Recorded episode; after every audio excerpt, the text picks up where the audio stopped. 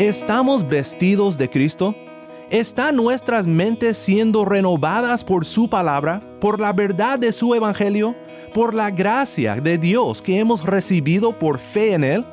¿O estamos enfrentando al enemigo listos para tropezarnos con nuestras ideas erróneas sobre Dios y sobre nosotros mismos?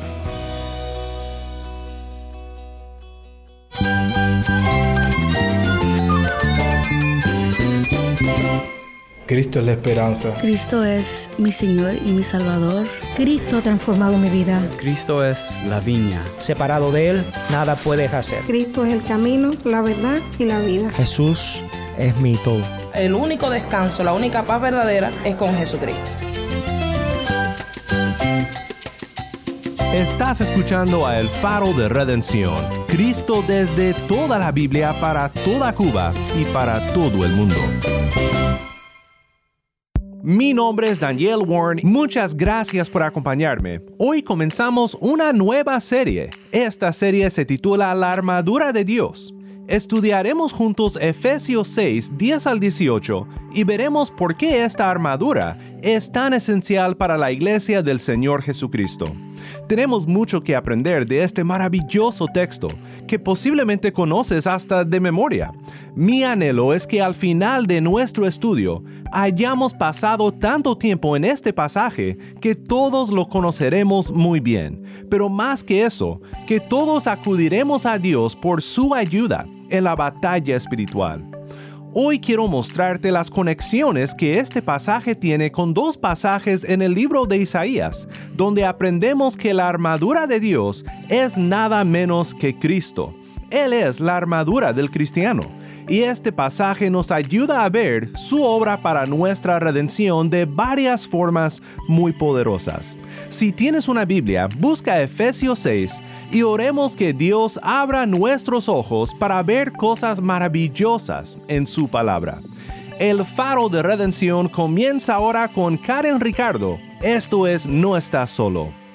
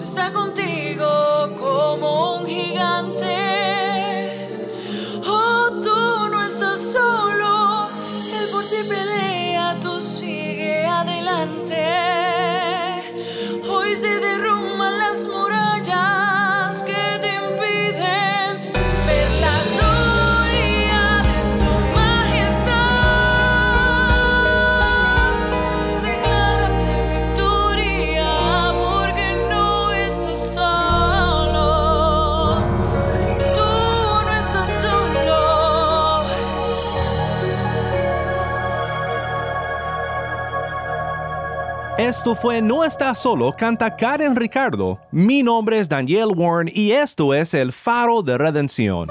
Cristo desde toda la Biblia para toda Cuba y para todo el mundo.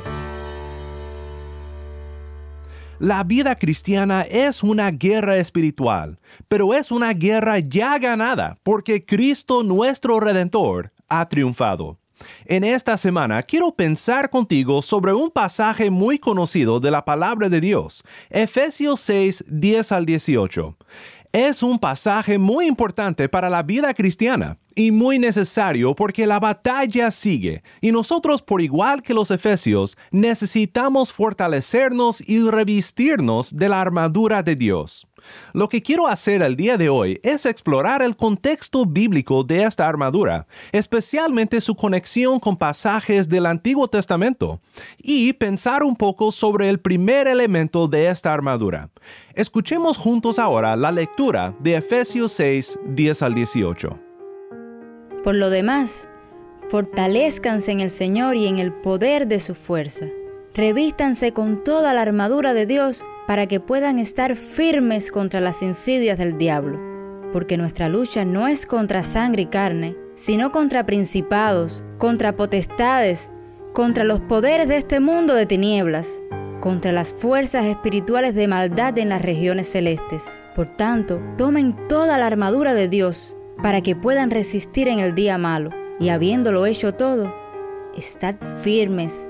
Estén, pues, firmes, ceñida su cintura con la verdad, revestidos con la coraza de la justicia y calzados los pies con la preparación para anunciar el Evangelio de la paz.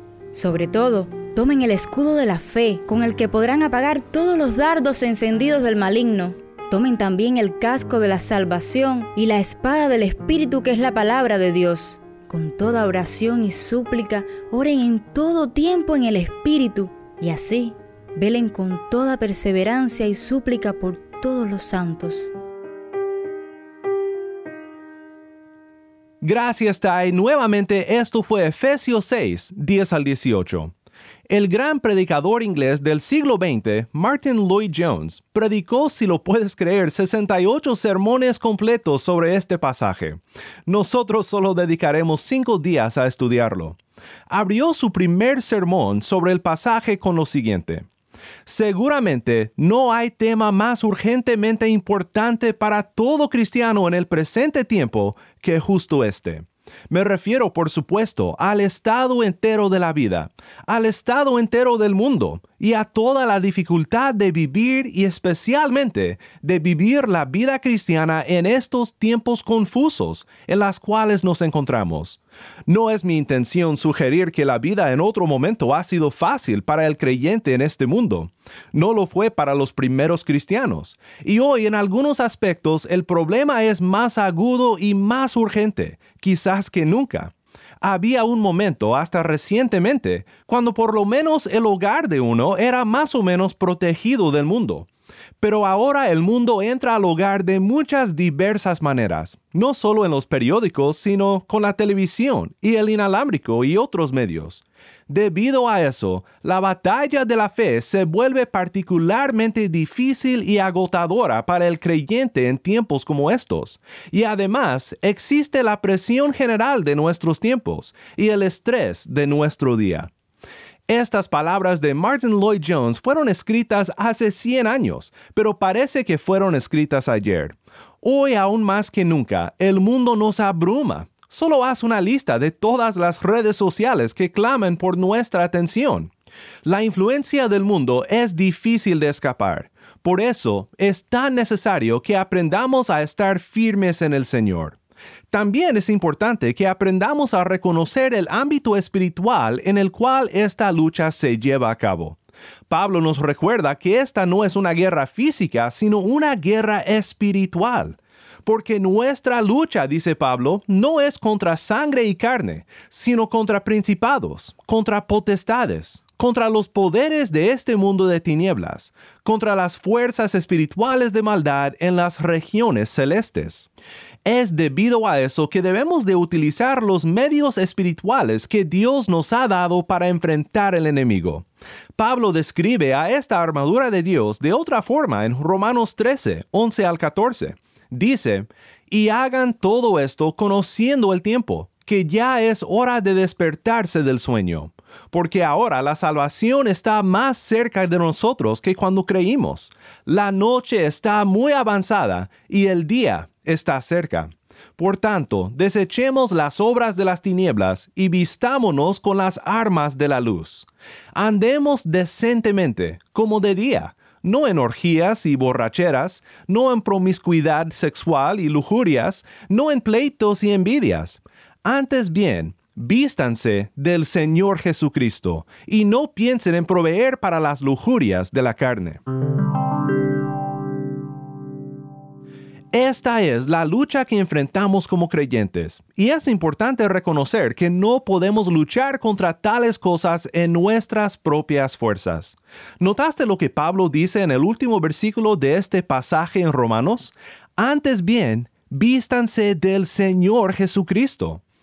Esta realmente es la clave para entender la armadura de Dios. En esta semana pasaremos tiempo viendo a cada una de las piezas de esta armadura porque nos ayudará a reflexionar sobre todo lo que Dios nos provee para esta guerra espiritual. Pero toda la armadura se puede resumir en una sola palabra, Cristo. Él es el que ha ganado la batalla, y vestidos de Él podremos estar firmes frente a los ataques de Satanás. Creo que esto es resaltado un poco mejor cuando notamos el contexto bíblico de este pasaje. Muchos han notado que lo que Pablo dice sobre la armadura espiritual se basa en profecías del Antiguo Testamento, especialmente profecías en el libro de Isaías, anuncios de Cristo, el victorioso Mesías que vendría para vencer al diablo y el sistema pecaminoso de este mundo. Entonces un retoño brotará del tronco de Isaí, y un vástago dará fruto de sus raíces, y reposará sobre él el Espíritu del Señor, Espíritu de sabiduría y de inteligencia, Espíritu de consejo y de poder, Espíritu de conocimiento y de temor del Señor. Él se deleitará en el temor del Señor, y no juzgará por lo que vean sus ojos, ni sentenciará por lo que oigan sus oídos, sino que juzgará al pobre con justicia, y fallará con equidad por los afligidos de la tierra. Herirá la tierra con la vara de su boca, y con el soplo de sus labios matará al impío. La justicia será ceñidor de sus lomos y la fidelidad ceñidor de su cintura. ¿Notas la conexión con Efesios 6? Fue Origen, un padre de la iglesia primitiva, quien notó, Cristo es la armadura de Dios, tal que revestirse con toda la armadura de Dios es lo mismo que vestirse del Señor Jesucristo. ¿Cuál otra armadura completa de Dios podemos imaginar que para resistir a las artimañas del diablo debemos vestirnos que la virtud que es Cristo?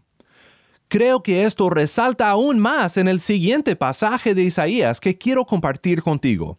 Isaías 59, 14 al 20 en medio de una descripción de toda la injusticia en Judá, nos es revelada la solución divina, un guerrero campeón que será Dios mismo en la persona de su Hijo, el retoño del tronco de Isaí. Se ha vuelto atrás el derecho y la justicia permanece lejos, porque ha tropezado en la plaza la verdad, y la rectitud no puede entrar.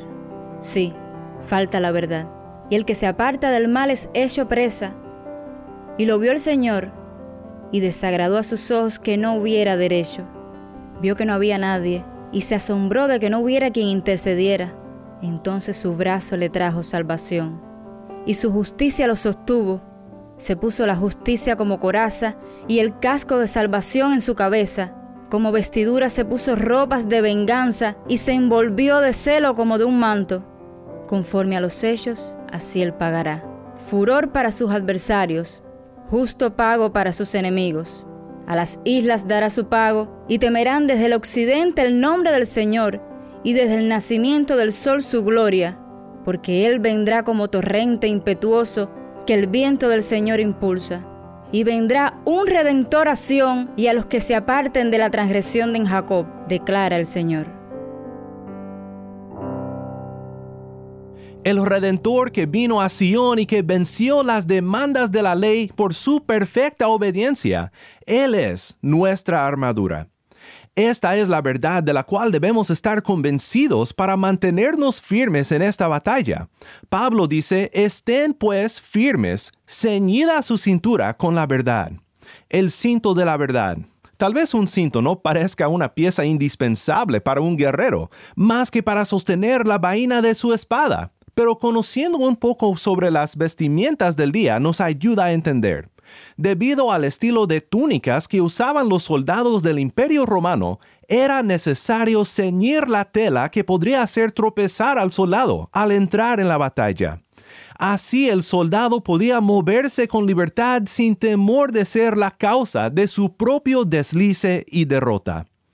Hay muchos tropiezos para el creyente en esta batalla espiritual, y es la verdad de Cristo, la verdad de su palabra y la verdad de su evangelio que nos libra del tropiezo de ideas erróneas de este mundo de pensar que nosotros podemos vencer por nosotros mismos, de depender en nuestras fuerzas y no en las fuerzas del Señor, de confiar en nuestro mérito y no en los méritos de Cristo Jesús.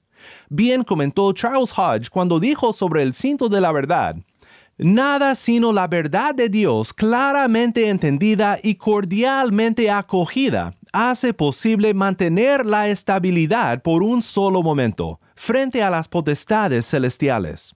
La razón, la tradición, la convicción especulativa, la ortodoxia muerta, son un cinto de telarañas. Se rompen fácilmente.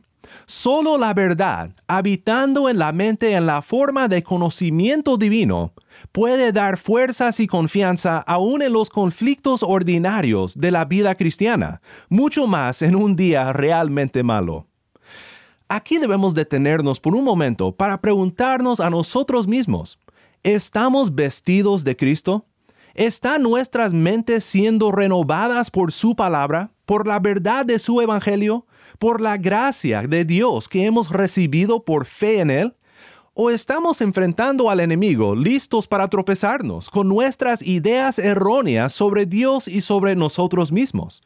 ¿Estamos por un lado confiando en nosotros mismos como si no necesitáramos su gracia, su perdón, su poder? ¿O tal vez vacilando en la fe, desconfiando de que en Cristo somos amados y aceptados por nuestro Dios? Es por eso que necesitamos oír estas palabras de nuestro Dios por medio de Pablo. Estén pues firmes, ceñida su cintura con la verdad. Es por eso que necesitamos oír las palabras, por lo demás, fortalezcanse en el Señor y en el poder de su fuerza. Y es por eso que necesitamos recordar lo que Pablo nos exhorta a hacer al final de nuestro pasaje. Con toda oración y súplica, oren en todo tiempo en el Espíritu, y así velen con toda perseverancia y súplica por todos los santos. Esta guerra espiritual en la cual nos encontramos contra las mentiras de nuestra carne, del mundo y del diablo, es una guerra en la que solo tendremos la victoria si luchamos sobre nuestras rodillas delante del trono de la gracia de nuestro Dios. Él suplirá lo que necesitamos para estar firmes en Él, firmes en su verdad, firmes en su gracia. Tal como Dios nos asegura en el Salmo 50, versículo 15, Invoca mi nombre en el día de la angustia, yo te libraré, y tú me honrarás o el Salmo 121, donde el salmista clama, En mi angustia clamé al Señor, y Él me respondió. Por tanto, tomen toda la armadura de Dios, para que puedan resistir en el día malo, y habiéndolo hecho todo, estar firmes.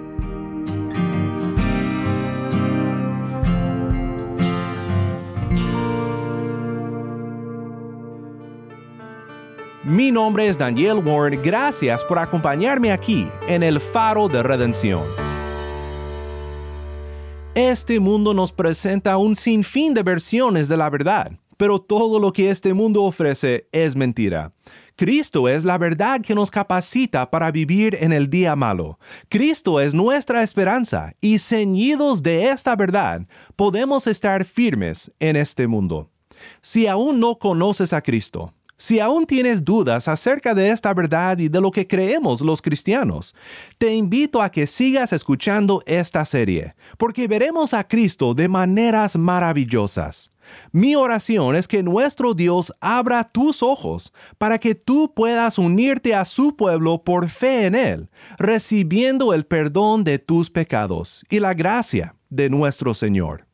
Oremos juntos para terminar. Padre Celestial, es tan maravilloso poder leer tu palabra y entender por medio de tu Espíritu todo lo que tú has hecho para nosotros en Cristo y todo lo que tú nos das en Él. Gracias por revelar tu verdad en tu palabra, la verdad de que nosotros no podemos hacer absolutamente nada fuera de Cristo pero de que en Él podemos servirte y ser firmes en medio de todo el caos de este mundo. Gracias Padre y ayúdanos a siempre meditar en esta verdad para no tropezar con las mentiras de este mundo. En el nombre de nuestro victorioso Cristo Jesús oramos. Amén.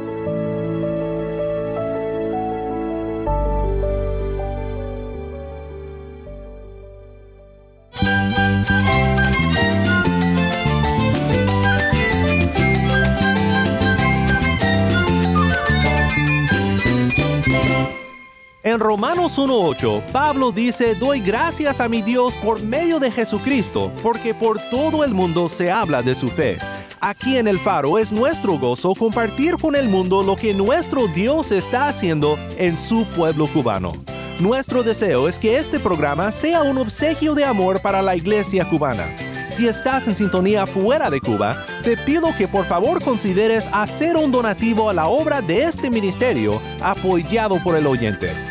Para hacer tu donativo, puedes llamar a las oficinas de Haven Ministries en los Estados Unidos llamando al número 1-800-65-42-83-6. De nuevo, nuestro número en los Estados Unidos es 1-800-654-2836. O puedes visitarnos en nuestra página web elfaroderedención.org. Mi nombre es Daniel Warren y este ha sido el podcast de El Faro de Redención.